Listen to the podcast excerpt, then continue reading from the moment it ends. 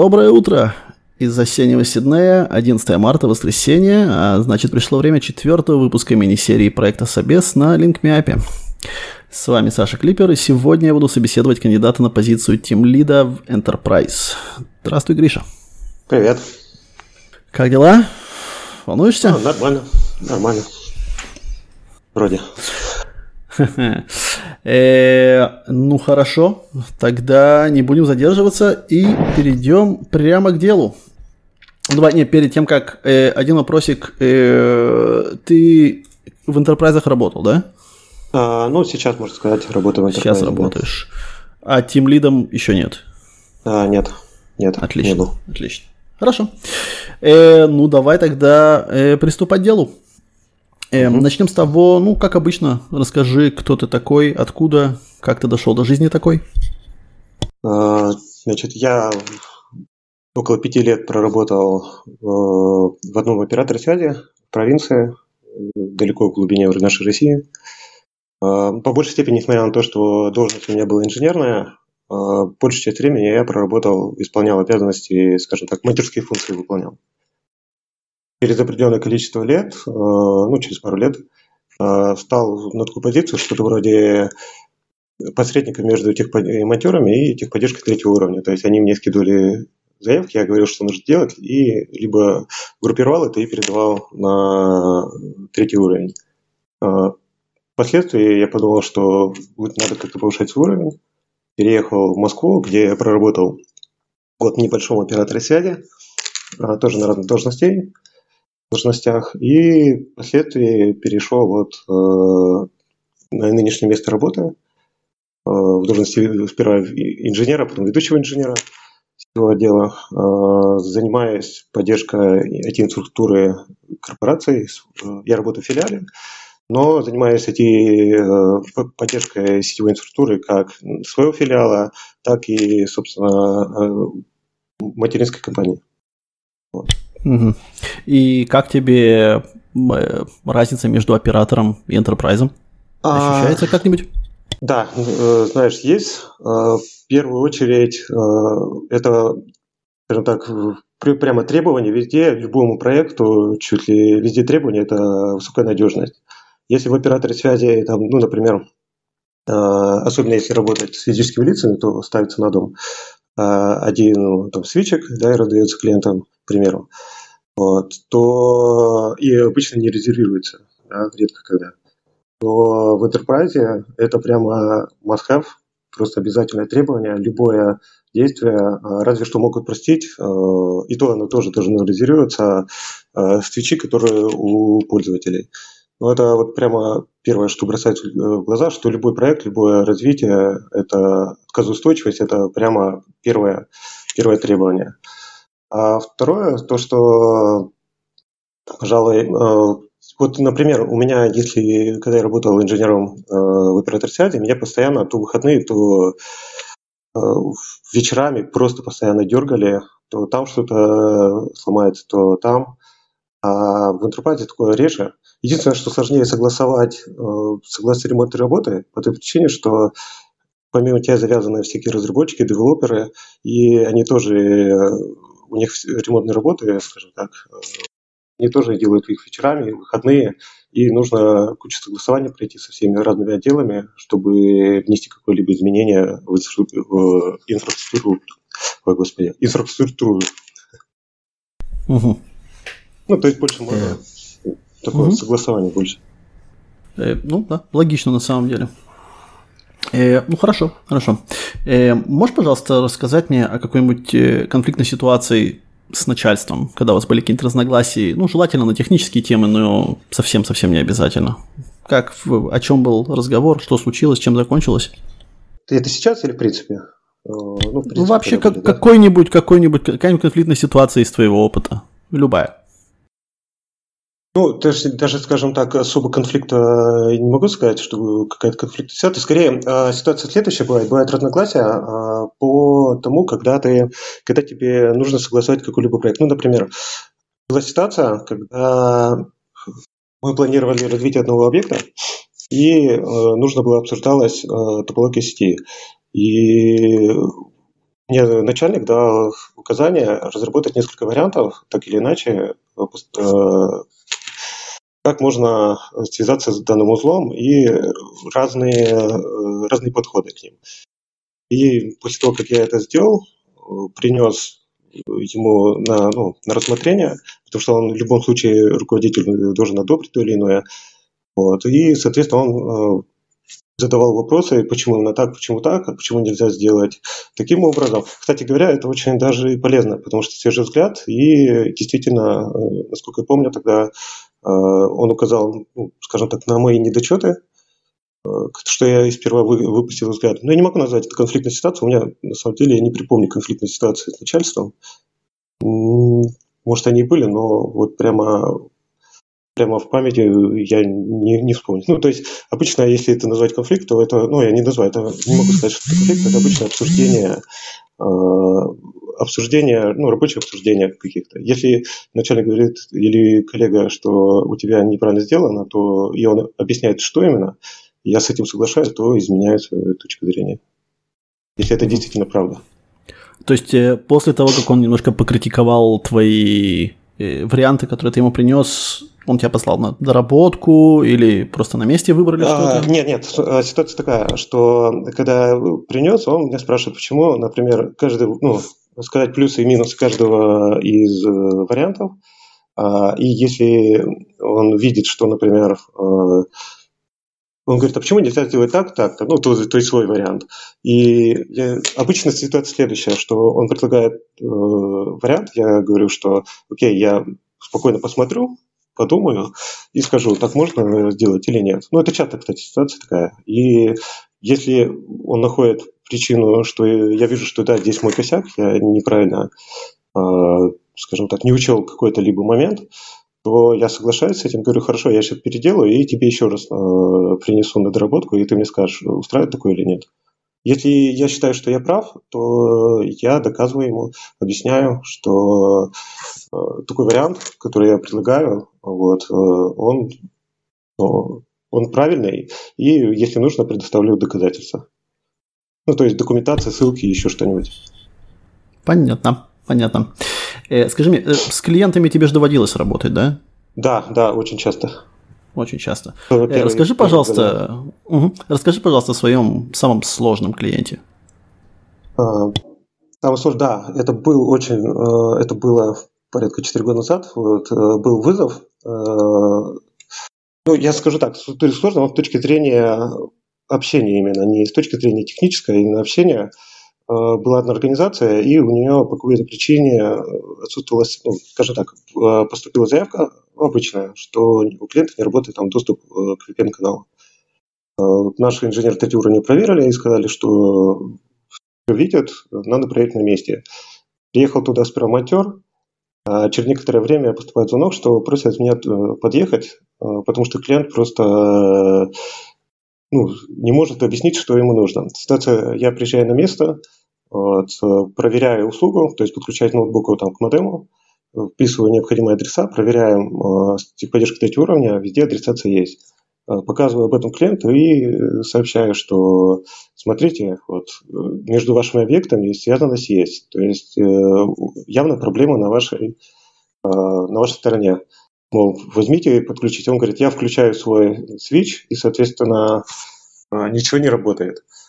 Я звоню своему руководителю, объясняю ситуацию. Он говорит, что клиент подал там уже много заявок, там уже кучу жалоб написал, лучше помочь ему.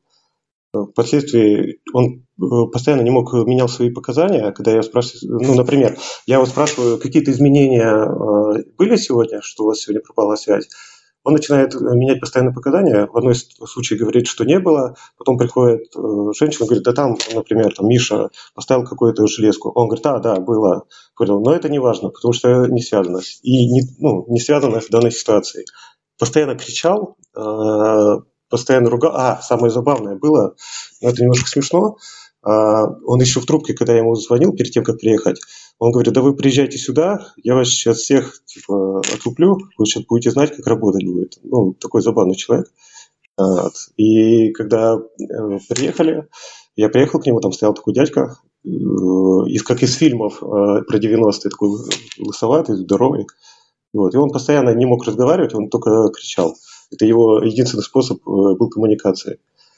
А, я ему спокойно говорю, слушайте, раз сказала, вот ваша коллега сказала о том, что какой-то там Миша поставил какую-то железку, может, э, пойдем и посмотрим, что это за железка. А, удалось его уговорить, вместе с этой, слово говоря, женщиной, не знаю, кто там бухгалтер был, не помню, я не суть. Мы сходили в данный кабинет, и там получилось пользователь, ему не хватало проводов, чтобы подключить какой-то принтер. И он принес в дому свой свечик, и, собственно говоря, два порта просто закольцевал. А так как там э, все предприятие сидело на одних свечах, получилось такое кольцо, из-за чего все не работало. Перезагруз... Э, вытащил провод, перезагрузил, все нормально. Но, по сути, Проблема была в том, что этот клиент, он постоянно, постоянно орал, постоянно кричал, постоянно звонил руководству. Это, ну и то, что проблема решалась, скажем, за 5 минут, растянулась там почти на весь день. И клиент, как он это отреагировал? Он принял, что а, проблема а, была нет, на его он, стороне? Он, нет, нет, он все равно не признал. Он говорит, вы вечно что-то навертите, а потом мы виноваты. Ну, такое, а, такое, такое случается. Угу. Э, ну, вот, вот теперь вот в ретроспективе ты что-нибудь бы сделал не так, как сделал? А, есть есть что-то, что ты мог бы сделать лучше? Да, наверное. Ну, во-первых, э, я, моя ошибка первая, наверное, и самая главная, когда он, я пришел, и он начал орать на меня, я просто оцепенел и не знал, что ответить. Но он, этот монолог был очень долгий, я начал нервничать, и меня, так скажем так, трясло. А, надо было э, не... Вот тут такие люди, они давят, когда пытаются давить, надо не обращать на это полностью внимания, и надо спокойно... Я, опять же, тоже поддался на эмоции немножко э, и ответил ему что-то грубо. Вот, еще перепалка только больше началась. Ну, на самом деле в такой ситуации надо просто спокойно относиться. Я, кстати, сейчас теперь так и делаю, и когда клиент э, После этого, кстати, э, я сейчас всегда так стал делать, когда клиент кричит, я ему очень спокойным голосом говорю, я вас не понимаю, можете объяснить по-нормальному. И это очень, кстати, помогает на самом деле, э, потому что любой клиент, вот когда он кричит, он сам себя не слышит, и он не может изложить точную информацию. А когда ты его успокаиваешь такими спокойными словами, своим спокойствием, то чуть он покричит, покричит, но впоследствии будет э, доводить точную информацию тебе. То есть э, меньше, чем меньше эмоций с твоей стороны, тем на самом деле лучше. То есть на эмоции, когда клиент повышает голос, э, пытается там что-либо сделать, там, критиковать тебя, обзывать, на это вообще не стоит никакого случая обращать внимание. Просто надо спокойнее сказать. Если бы, я считаю так, что если бы я спокойно э, ему задал вопросы, и, то это растянулось бы гораздо на меньший срок, чем, а, чем по факту было. Понятненько. Хорошо. Э, ну, расскажи, пожалуйста, откуда ты узнаешь э, новости э, ну, о новостях индустрии нашей? А, Есть у тебя какие-нибудь любимые источники? Да, пожалуй, это вот я вот сейчас сайт не вспомню. А, у меня просто в закладках записаны я записал его Net, Net News, по-моему. Net News. Там пару блогеров очень хороших. Блин, я, к сожалению, сейчас не, посмотрел, у меня компьютер выключил. А, есть, скажем так, а, есть несколько сайтов англоязычных, и я их случайно нашел, где-то по чатикам их скидывали, и там, там в основном про сети, про сети пишут. Вот, и нет. Вот он, я помню синий этот Э, синий значок NW, э, NetNews, по-моему, Network News, по-моему. Я не вспомню, к сожалению. Mm-hmm. Вот. И на этом англоязычном сайте зачастую э, выкладывают новости индустрии. В принципе, у меня таких сайтов порядка 5-6. И вот когда я начал читать, на самом деле, на английском, это открыло мне такой, скажем так, мир, Э, где куча нюансов, которые ты не знал, где не встретится... А, ну и Хабр, да, Хабр. Ну, я сейчас редко там смотрю, на самом деле. Вот. Э, открывается мир, много нюансов, которые ты не можешь встретить э, на русскоязычном, на русскоязычном форуме. Там их зачастую видишь.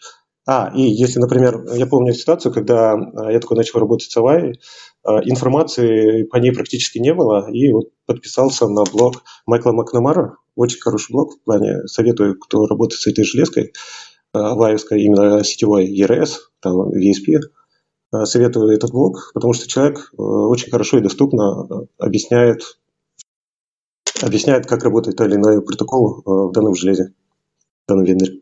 Э, ну, можешь э, дать пример чего-нибудь, что ты узнал для себя нового из любого из этих источников? Ну, где-нибудь а, последнюю, хорошо, да, неделю, две-три. А, неделю, две-три? Э, сейчас не вспомню. Ну, что-нибудь самое свежее, что у тебя в памяти есть.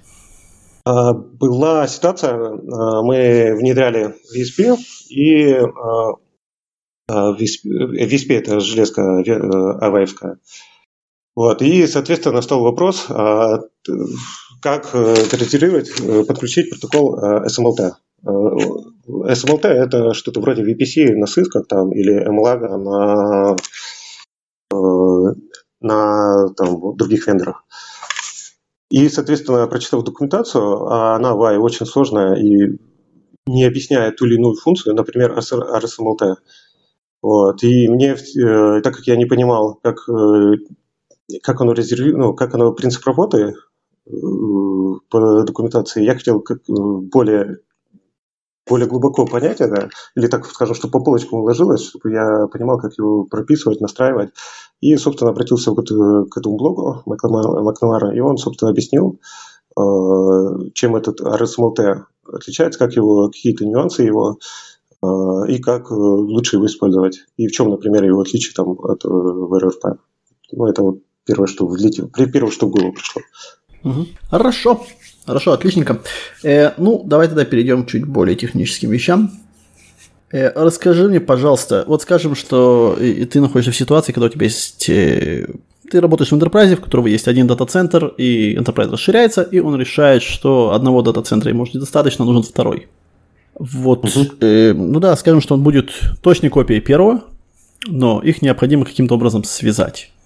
А вот э, какие способы связать два дата-центра есть. Да, какие плюсы, какие минусы? Ну, через BGP можно, э, если про...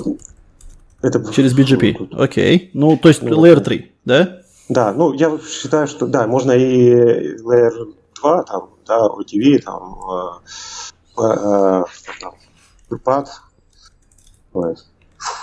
FabPad, угу. да, например, если с исковской терминологией, или там э, через E2. Нет, я бы предпочел L3, а, чтобы уменьшить широкочательные домены. Собственно говоря, ну, вот тогда, ты, ты знаешь, почему существуют все остальные? Зачем нужен OTV, зачем нужен FabricPad для этого дела?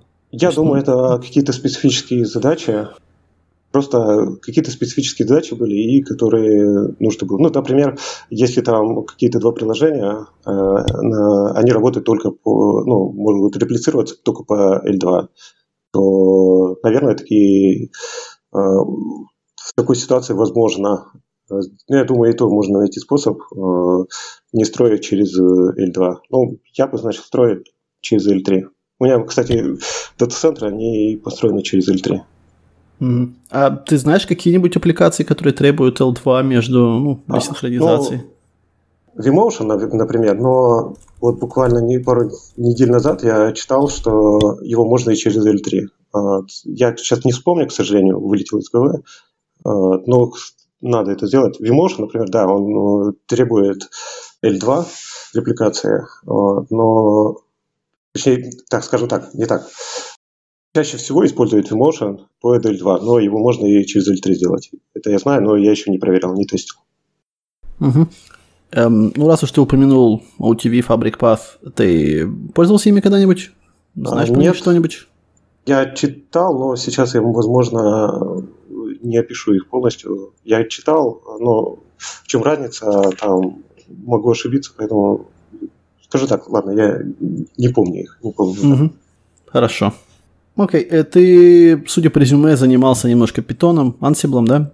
Автоматизацией? Да, это, это сейчас. Э, вот сейчас у меня внедрены Ansible и Python. Ну, как внедрены, они, скажем так, все еще на стадии внедрения, но уже их активно используем. Ага. Если могу писать, если нужно, где использую и для чего. Эм, да нет, пока что не обязательно. И из железа ты, опять-таки, судя по резюме, с Циской работал, да? Знаком, да. в принципе. Да. Окей. Э, ну, тогда распиши мне, пожалуйста, э, да, без... Э, не входя в код специфический, э, просто логику скрипта, который автоматизирует добавление нового вилана на транк на циске. Да, скажем, что у него input его это э, адрес девайса, интерфейс и вилан, или набор виланов, а output должен сказать, да, там, добавился транк удачно или не добавился транк удачно. Ну, как, как, как этот скрипт будет выглядеть с концептуальной точки зрения?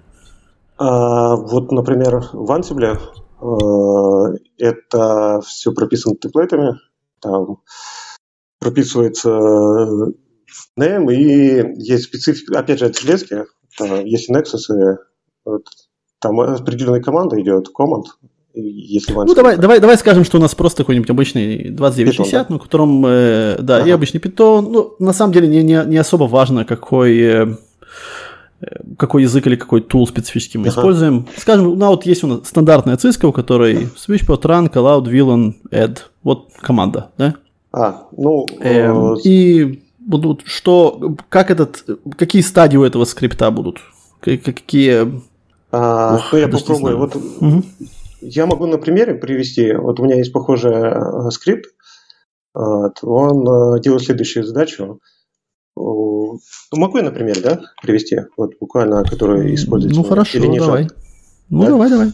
А, у меня есть э, скрипт, который делает следующее. У него когда, например, нужно поменять MAC-адрес, если не на транке, к примеру, а просто не MAC-адрес, а VLAN, на порту у пользователя. Например, пользователь меняется, переезжает в другой кабинет, и в этом кабинете нужно заменить этот заменить VLAN. Делается у меня следующим образом. Я прописываю IP-адрес пользователя, который у него уже был, и ну, на, на компьютер, который светится, мне обычно говорит их поддержку второго уровня, и записываю в скрипте VLAN. Э, происходит следующее. Э, когда я записываю в скрипт, скрипт проверяет по трем октетам, э, к какому узлу агрегации относится, кто, какой узел агрегации терминирует данный адрес. Затем скрипт через, если это ссылка через NetMic подключается к данному узлу агрегации, отправляется команда show MAC адрес, а, делает show APR, дальше парсится вот этот Mac, и э, если Mac находится, то а, он выполняет следующую команду, это парсится вот этот Mac, выполняет дальше команду show MAC адрес, и смотрит, к какому порту он приписан.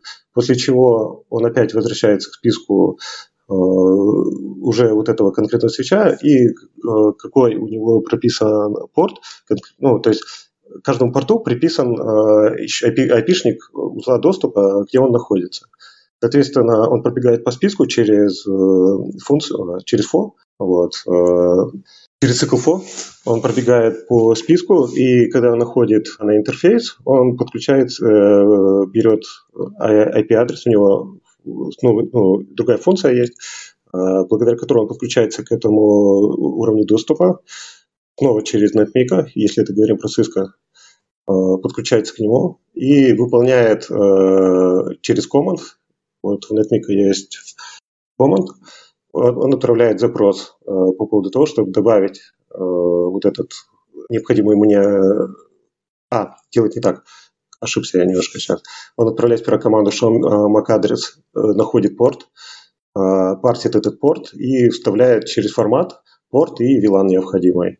Э, и, соответственно, команда отправляется. Если в какой-то момент э, выдаст ошибку, что, например, нету, то у меня на дисплее высветится, что такой MAC-адрес, например, не найден.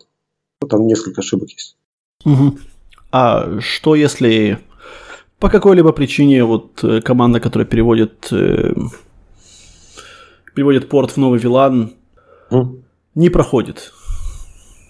Есть какая-то проверка после того, как? Да, там, да, там через try exception э, выдает ошибку. Если... А, да, я понял, в чем ты. А, если ошибка, он, да, есть проверка, э, там э, тоже через if идет. Если выдает ошибки, там, по-моему, две ошибки у меня было, я сейчас не вспомню, на самом деле. Если он выдает ошибку, то он у меня выдает на экран, э, ну, на дисплей, что ошибка какая-то ошибка выдает. Ну, я уже тогда захожу. Ну, он выдает не, не только ошибку, а и свич, на каком э, IP-шник и плюс ошибка, где произошла это. Я уже руками захожу и смотрю, что там произошло. Угу.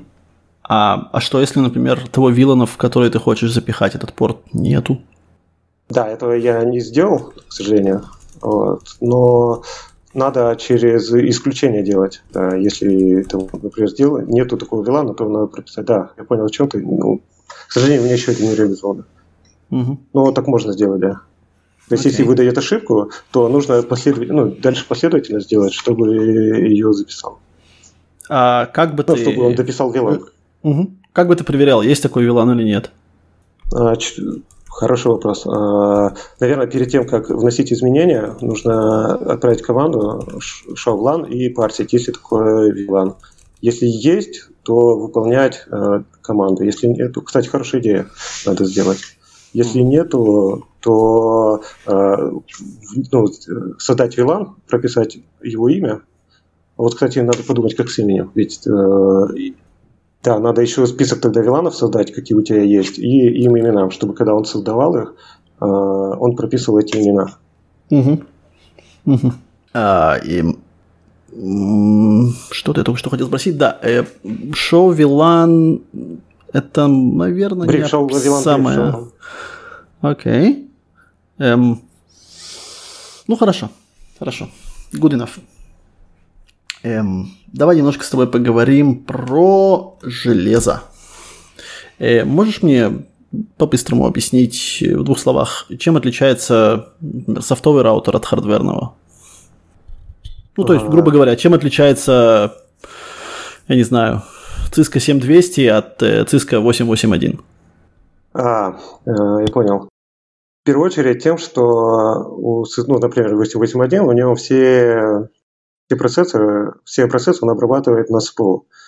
А у 7200 он э, первый процесс, первый пакет обрабатывает на СПО, а дальше заносит хэш фиб, э, этот, ну, у него сеф-таблица с фибом, и он уже дальше обрабатывает уже весь поток вот этот. То есть к чему? Когда первый пакет приходит, идет прерывание на СПО, и он определяет э, через рекурсию, находит исходящий интерфейс, э, дальше там добавляется MAC и отправляется пакет.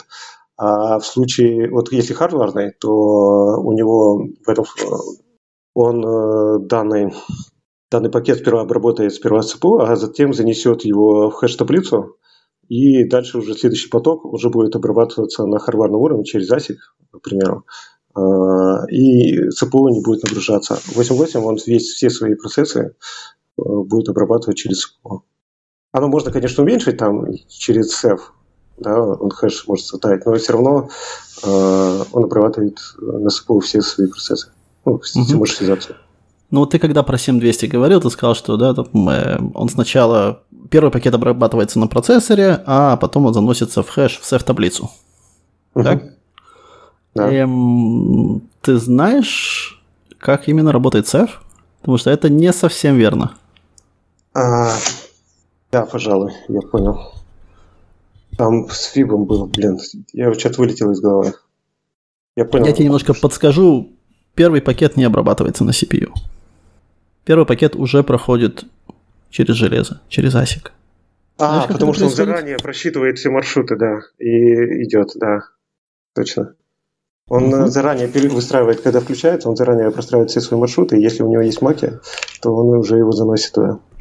Угу. Эм, ну, знаешь, я не знаю, ты в курсах или нет, но сейчас очень много разговоров идет о раутерах, построенных вообще полностью на x86, да, на процессорах, угу. эм, обычных, да, general purpose, э, и которые могут лопатить там гиг, 10 гиг, Десят, десятки гиг практически на данный момент, по-моему, если я правильно помню, на процессоре. Э, ты знаешь, почему? Откуда такая, такая разница огромная между старыми процессорами и новыми? Я помню, что такое встречал, но ничего не вспомнил. Угу. Про Хорошо. DPDK не слышал никогда? А, DPDK, да, точно, слышал. А, да, знаю. Потому ну, что... Знаешь, что такое? Да, да. А, это user space.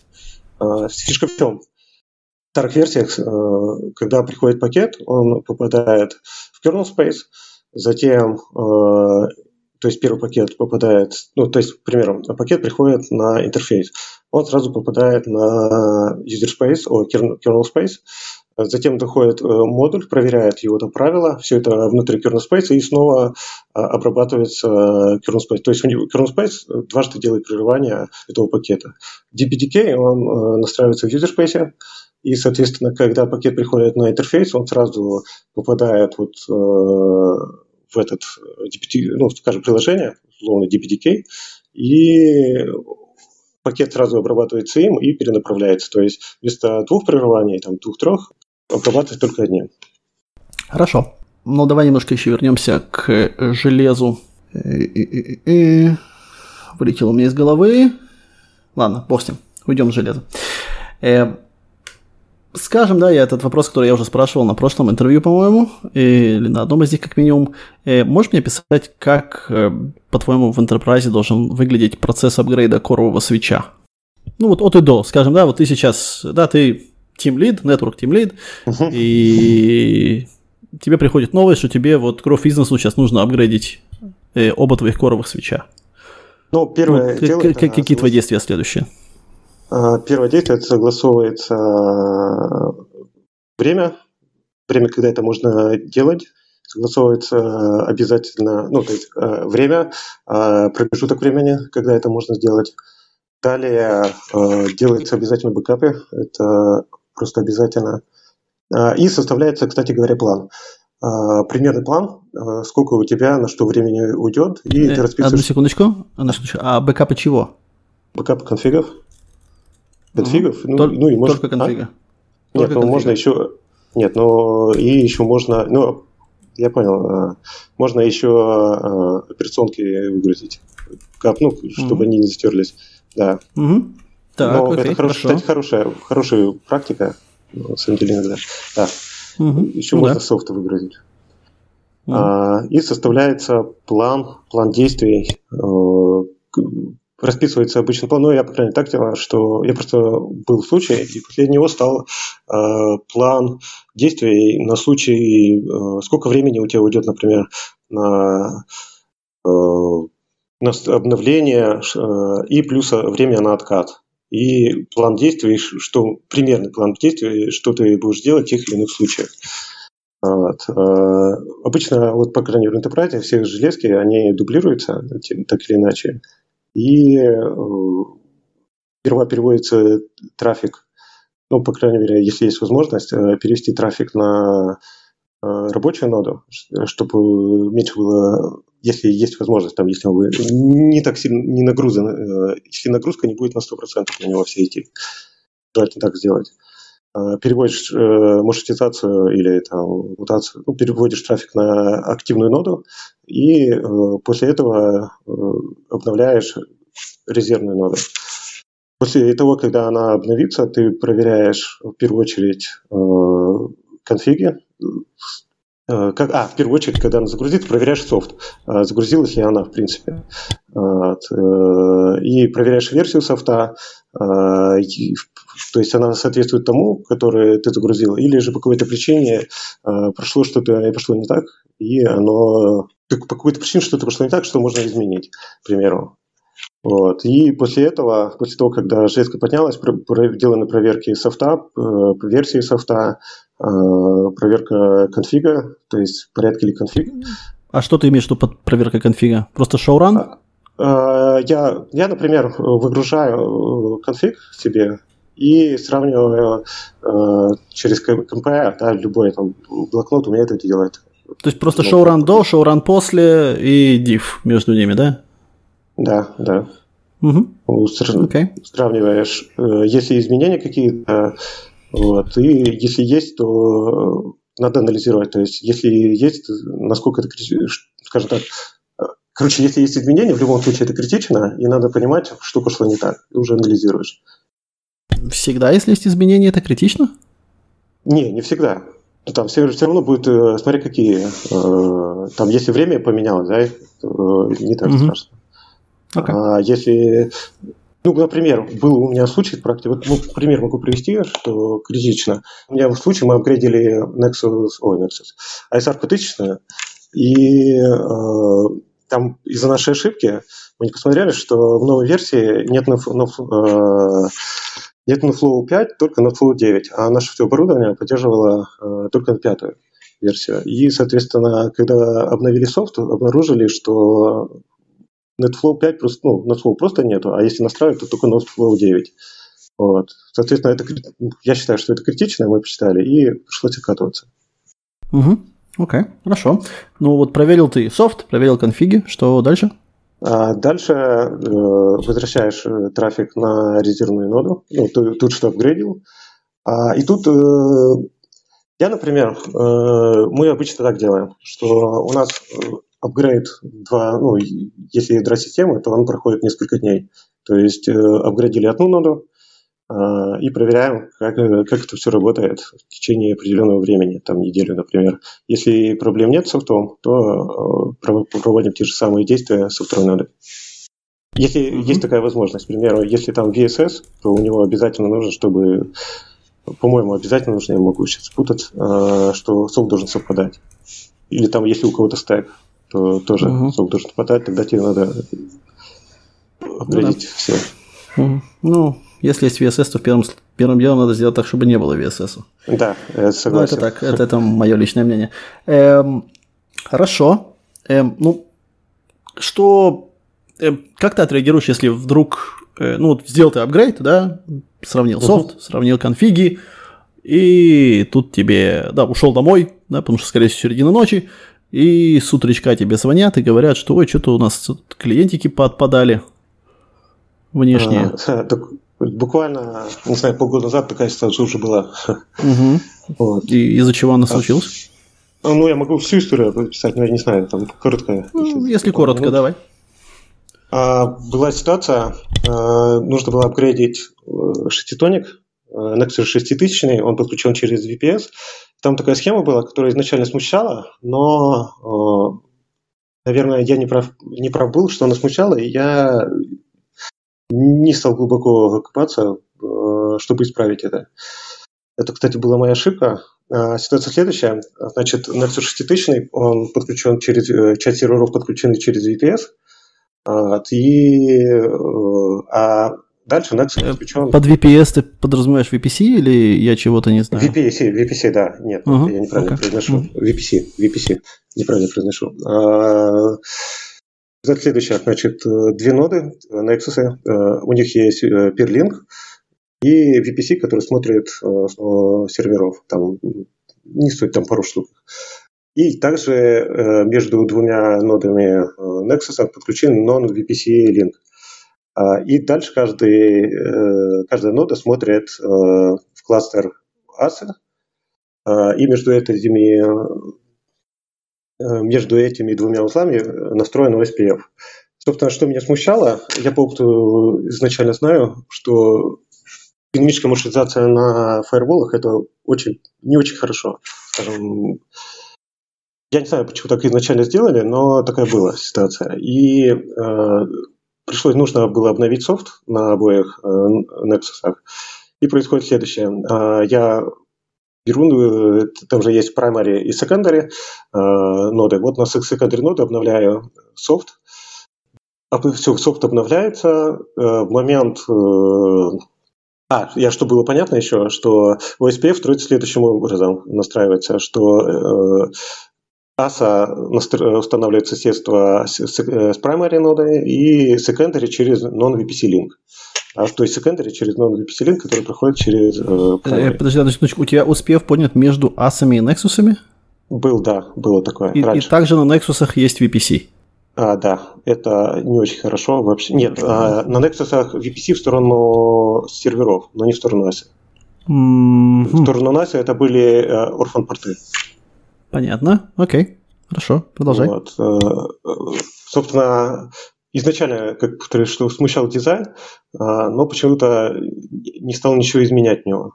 И оказалось, что это дело не очень хорошее, потому что при обновлении софта, э, и причем на резервную ноду, в момент, когда резервная нода, а, а секондарь ноду обновили, все в порядке. То есть как было? Секондарь ноду обновил, вот, и, соответственно, посмотрел, что арфы приходят, э, а перед тем, как обновлять, я еще отправлял пинг на несколько серверов, чтобы проверить доступность. Доступность была. И тут же надо было э, primary обновить. Я э, там, команда, сейчас не вспомню команду, перекинул, э, поменял сперва приоритет на двух нодах и перекинул трафик на резервную ноду. Вот. И, соответственно, чтобы не было прерываний, как можно меньше было потери, сигнала, потери связанности. Но это, опять же, я зря это сделал. В момент переноса трафика на вторую ноду у меня обрывая, ломается OSPF, полностью раз, ну, разваливается, полностью теряется связанность в этот момент. И начиная смотреть в SPF на ASI, ASI он показывает, что в режиме Xstart застрял, а между тем э, между двумя Nexus режим Exchange стоит. То есть э, два Nexus выбрали, э, ну, они выбрали, кто из них DR, кто BDR, а ASA не может ни с кем из них установить отношения смежности. Соответственно, что я делал? Я пришлось погасить сперва линки, которые связаны с стасой. После этого я поднимаю primary, перекидываю обратно primary э, на предыдущую ноду, устанавливаю сперва соседство между ними, они, оно поднимается, то есть э, становится DR, э, нода вторая BDR, и после этого э, включаю порт, ноду VPC порт на второй ноде, и опять соседство установилось уже с ADA, с ASA и, соответственно, с второй нодой. Опять трафик идет. Пришлось откатиться обратно версию, потому что я был не уверен, что может версии софта, в софте дело. Оказалось, что это был мой, наверное, грубый, грубая моя ошибка э, в том, что я изначально не углубился, что вот на данной платформе шеститысячной такая схема, в принципе, не работает. Вот. То, есть, то есть она, как в мануалах Cisco, она написана unfunctional. И пришлось сперва перестраивать топологию сети, убирать вообще нафиг э, OSPF SAS, э, переделывать э, конфигурацию, и после этого уже обновлялось, обновляться. Угу. Ну вот э, ты вот, вот в этой вот истории ты сделал одну вещь, которую ты, про которую ты мне не рассказал когда я спросил, что, ну, какой план действий по апгрейду свеча. А, план действий, да, да, согласен, я что-то ну, вот, да. план, проверка, план, проверка да, соседей. Да, проверка соседей надо было сделать, да, абсолютно верно. Угу. А когда ее делать? А, сразу же, как, э, как догрузился свеч, это сразу надо сделать было. Угу. И что ты там ожидаешь увидеть? А, это что... Ну, скажем, да, у тебя OSPF, да, ты там увидел 10 угу. соседей после апгрейда. Окей, что тебе это да, говорит? что... Ну, если их должно было быть 10... И а откуда ты знаешь, сколько их должно было быть? Ну, это перед тем, как кредит, надо было сделать э, проверку, как количество соседей у тебя есть угу. в рабочем То есть ее нужно сделать и до, и после? Заранее, да, и до, и после это было правильно. Угу, потому что ты сказал, сказал, да? да. Забэкапить, забэкапить софт, забэкапить конфиг. Забэкап... Да, да, да, я согласен. Но не знаю, почему не говорил, потому что я обжегся на этом, было сразу. Угу. Окей, это правильно, хорошо. Да. Угу. Э, скажи мне, а как вот все вот это вот, э, весь этот сценарий изменится, если э, вот эти вот свечи, которые ты апгрейдишь, они находятся где-то ну, на удаленном объекте, то есть у тебя нет физического доступа до них? Что-нибудь поменяется? Должен быть человек, который там присутствует. И желательно через резервный канал связанный с какой-либо. Ну, например, к счастью, в моей компании на удаленных объектах стоят консольки, Э, который подключается через там, сертифицированную VPN-железку, и, соответственно, все изменения я ношу через э, вот эту консоль. И там же есть э, порты, эти э, порты подушки, да, э, через которые ты можешь по питанию перезагрузить свечи. То есть в моем случае э, только если вот второй канал, через который VPN строится, он развалится, э, только тогда я не смогу иметь доступ. Но вообще, если на удаленном объекте, должен быть человек с компьютером, который в случае чего сможет определенные действия. И причем не просто человек, человек, который э, будет проинструктирован и сможет э, сделать необходимые действия, и с ним должна быть связана связь. Угу. А вот консольная, консольный сервер, про который ты говорил, он э, подключен через те же каналы, через которые у тебя SSH доступ нет, нет, до девайса? Резерв. Нет, нет, нет, нет. Что, я перебил еще раз. Повтори вопрос. Угу. Можешь повторить вопрос? Я немножко... Да, э, ты вот сказал, что у тебя там консольный сервер стоит, через который у тебя консольный доступ до, до девайсов. Он подключен Э, ты к нему имеешь доступ через те же каналы, через которые ты SSH-ишься э, на, э, на сами свечи? А, он через резервный обычно. Ну, то есть mm-hmm. он имеет, да, он имеет те же самые каналы, но, э, скажем так, есть резервные, обычная схема стоит, ну, у госструктур такое часто бывает, что на периметре должна стоять сертифицированная железка, соответственно, и через нее а, к ней подключается разного рода оператор связи, и через нее ты уже имеешь доступ а, к консоли. Да, то есть через нее строится VPN и подключаешься. Там она резервируется через разных операторов связи. Окей, okay, то есть я тебя спрошу, вот просто, чтобы мне было совсем понятно.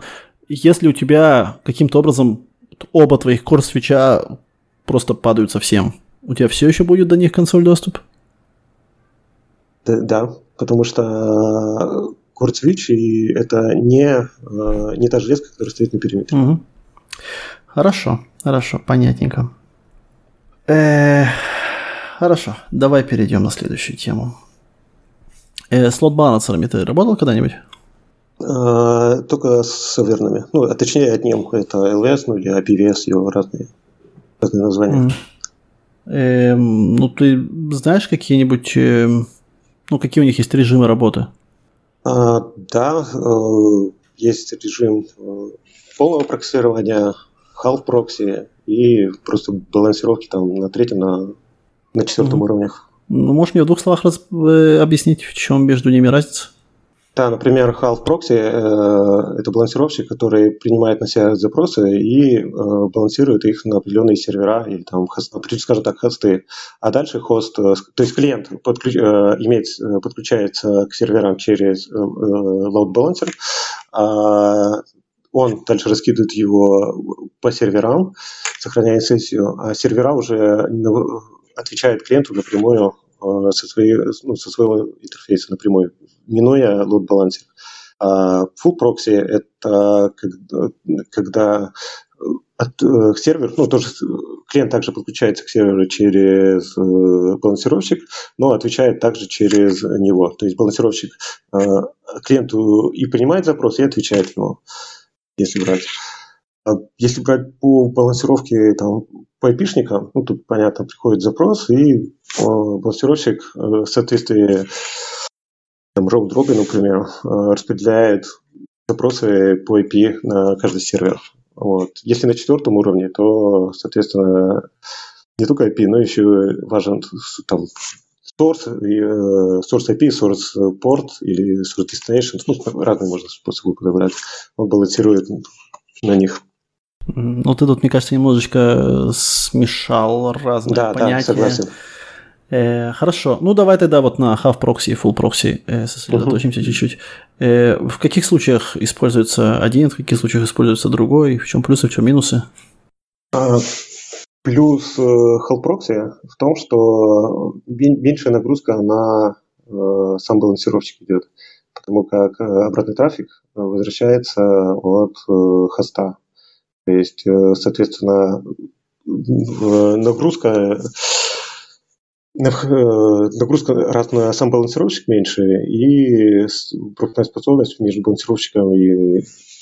Короче, меньше, основное, главное преимущество – это меньше загрузка на балансировщик. Со вторым, вот я, кстати, сейчас вылетел, я сейчас не вспомню, когда используется этот, ну, например, Half Proxy используется обычно на разных, разного доступа разных сайтов. Там, например, сайт, там, а вот Full Proxy, вот сейчас я не вспомню. Ну, Вылетел давай я тебе, я, я тебе немножко помогу. Э, ну, когда ты используешь half proxy, да, э, у тебя какие ограничения есть? Что, как, у тебя сеть должна быть построена очень определенным способом, чтобы это работало. Да, потому да, что... IP-адреса. Да, IP-адреса. Да. Э, там занимается что большое количество IP-адресов. А почему? Half, все вспомнил. А, потому почему, что почему half proxy? Да. А, Hall Proxy, потому что на каждой ноде должен быть э, тоже IP-шник, э, через который он сможет э, отвечать клиенту прописан. А на full прокси там можно занять один IP-шник и, соответственно, с ним там натить, например, и распределять э, на, сервер, на хосты. И он же будет отвечать этим. Эм, а почему с half proxy я не могу натить? А, да, тоже может, да, логично. Тоже можно. Окей. Okay. Ну, ты в, примерно в ту сторону смотришь, только чуть-чуть, чуть-чуть мимо. Ну вот смотри, у тебя клиент обращается, да, клиент видит один IP-адрес сервиса, да? Угу. Так называемый VIP, Virtual IP. Скажем, это не знаю, 1111. Угу. Э, этот адрес должен висеть на load балансере, так? Верно. Окей. А на каких адресах должны сидеть э, рилы, сервера, которые обрабатывают эти запросы? Скажем так, когда они ну, отвечают, от, с какого адреса они отвечают? Они могут отвечать с того же 1.1, если у них в лукбеке будет прописан, и он с, с ним же ответит. Угу. Окей, okay. хорошо. Эм, окей, ну тут теперь вернемся к full proxy. Когда, зачем вообще нам, в принципе, может понадобиться использовать full proxy? Если half proxy такой хороший. А, потому что ответ это обычно жирнее, чем запросы. Жирнее, да, намного жирнее. Угу. А... Ну, так зачем нужен full proxy? Тут я вот вылетел из головы, не могу. Вот mm логично же сейчас. Не скажу. Вот не скажу. Минус мне, но э, ну, почему-то не могу опять-таки, думать. Давай тебе немножечко помогу. Ну, например, что если у тебя адрес, э, ой, фу, сервис твой э, работает на HTTPS, на SSL? А, там могут сессии э, я понял, да. А, потому что, когда приходит на full proxy, он э, подменяет SSL, ну, то есть он сохраняет и э, отвечает уже... Так, сейчас я правильно объясню.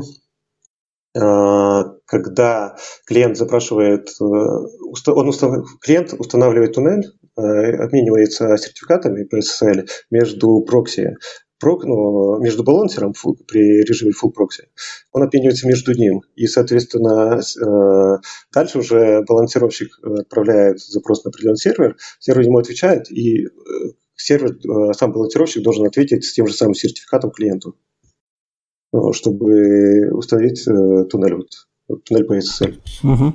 А с proxy это возможно?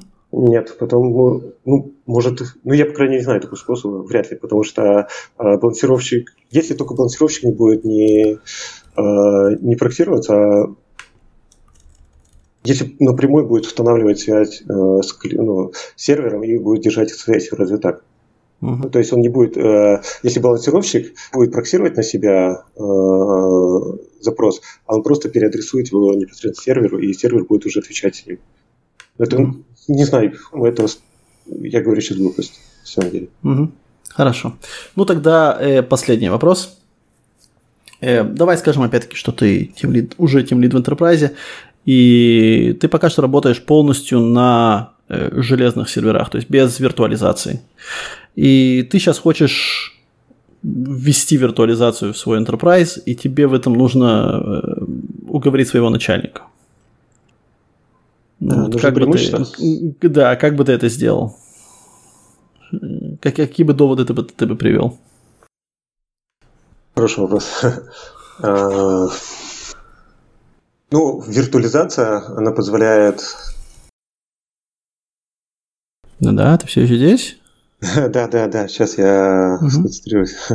uh Виртуализация позволяет держать несколько, скажем, э, Хорошо, если, к примеру, держать э, харвардный, вот, сервер харвардный, то у тебя, по сути, есть одна операционная система, и ты можешь с ней, э, собственно говоря, с ней работать. Да, ты, есть вариант, что там можешь развернуть на ней там какой-нибудь микросервис, и который там будет разделять э, твои приложения, условно говоря. А на виртуализации, при использовании виртуализации ты можешь иметь разные машины, э, разные разные, скажем так, операционные системы и отделять их и поднимать различные сервисы благодаря этим операционным системам. То есть у тебя есть более гибкость в использовании приложений, в использовании софта, то есть ты получаешь более гибкость, потому что у тебя есть возможность э, использовать разные, разный софт, условно, разные приложения, разный софт и разные операционные системы. И таким образом с одной машины ты также контролируешь каждую, каждую, каждую вот эту операционку. Есть возможность. То есть так, хорошая... Ну, я, давай... я, я, что-то, я, я что-то ничего не понял. Да. Э, зачем нужна какая все сейчас работает. А, ну, гибкость. Все, в, гибкость. В чем гибкость? Я, я, я не знаю, что такое операционка. Я не очень понимаю, что такое сервер. Я знаю, что я покупаю железо. Оно мне стоит X денег. Да, да, я его покупаю по запросу людей, которые пишут наши аппликации. Оно работает. Зачем менять-то? Что мне даст эта гибкость? Э, можно сказать еще, что я прямо в тупик на самом деле поставил этот вопрос. Э, вроде легкий. Э, хорошо. Ну ладно, ладно, хорошо. Давай, давай закончим тогда тут. Да, да, не знаю почему, но он меня выбил из-под клея, если честно. Хорошо. Ладно, тогда давай остановимся. Э, можешь выдохнуть, угу. выпить чашечку кофе. Эм, ну, давай тогда я чуть-чуть тебе эм, расскажу, что я услышал. По большому счету, все хорошо. Окей, okay, к технической части практически нету нареканий. Э, да, я не знаю, заметил ты или нет, но если ты слушал прошлое интервью, то этот был, как мне кажется, ощутимо менее, э, менее технический. Влезал меньше в технические детали. Эм, Угу. Я не спрашивал тебя про то, там, сколько бит в IP-адресе, да? Угу. э, ну, это все потому, что вакансия в основном, э, да, когда ты team lead в enterprise, ты в лучшем случае половину своего времени занимаешься технической работой. Угу. Э, ну, опять-таки, да, по моему опыту и опыту тех людей, которых, э, с которыми я знаком. Эм, откуда последний вопрос выплыл, тебе понятно? Да. Зачем он нужен, да? да? Потому что обычно, опять-таки, те люди, которые стоят над тем лидами, это не технические люди. И с ними нужно разговаривать только на одном языке, это язык денег. Да, то есть э, тут э, самый выигрышный довод это то, что да, вот сейчас мы даем какой-то сервис за X денег, если мы внесем да, ESXi, нам, может быть, нужно будет там отправить людей немножко на переподготовку, но мы можем тот же самый уровень сервиса обеспечить за э, 0.5x денег. Э, ну, это понятно, это с этим нужно столкнуться в лоб, э, чтобы получить этот опыт. Эм, да, посмотрим, что я тут сейчас ответил, э, отметил себе. Э, ну вот немножко мне так э, плохо на ухо села твоя фраза, когда ты рассказывал про сложного клиента. Да, ты сказал, что когда, э, когда встречаешь клиента, который начинает тебя кричать, вы это можете объяснить по-нормальному. Я ну, не знаю, может да, это быть... неправильно. Это не так, не так я правильно объяснил. Ну да. Да, согласен. Эм, согласен. Ну это так, это мелочь. Э, дальше, что еще ответил? Да, про интерапт на CPU при сефе мы с тобой уже говорили. Эм... В общем, я, я не знаю, сделал ли ты этот вывод, опять-таки, с прошлых интервью, или ты, в принципе, так интервью проходишь, да, ты давал действительно много и хороших специфических примеров, таких, что, да, я, у меня нету сомнения в том, что ты действительно во всем этом участвовал э, что хорошо, но немножко многовато. Не, не то, что примеров многовато, а э, ну как-то да, да, более сконцентрированно их надо. Угу. Эм, ну вот так вот, так, чтобы на первый взгляд, э, пока что у меня больше, наверное, э, не особо есть какие-то э, специфические комменты. Надо будет еще раз все перечитать. Я тут все записал весь этот интервью. Э, как обычно, я дам свои комменты чуть попозже. Как тебе было? Тяжело? Ну, так, ну, не знаю, да, не, то, что тяжело, как-то так. Это всего... Это моя, то, чего ты ожидал? Всего... Нет, я думал, будет больше мяса. Вот, я ожидал больше мяса. Ну, то есть технически больше вопросов. Вот. Э, так, а так получилось не, не так тяжело, как я думал. Э, ну, извини, что разочаровал тогда. Да нет, на самом деле хорошо, наверное. Э, ну, хорошо. А так хорошо, я считаю, что довольно хороший опыт. У тебя есть какие-то вопросы? А, вот прямо сейчас нету. Надо тоже ну, думать хорошо. и так. Ну, mm. так нету сейчас. Ну да, они появятся после того, как ты это переслушаешь. Э, ну хорошо. Тогда давай на этом закончим. Угу. Эм, спасибо тебе большое за участие, за смелость. Тебе спасибо, что пригласил. Угу. Эм, ну, тогда э, два слова про э, последнее интервью, которое будет на следующей неделе. Э, на данный момент э, я получил один резюме. Видимо, действительно, то ли желающих на такую позицию немного, то ли ну, как-то слишком сильно я напугал там требованиями. Э, но, ребята, не стесняйтесь, не стесняйтесь. Э, присылайте, будет интересно. Э, мяса будет побольше, чем в этот раз, наверное.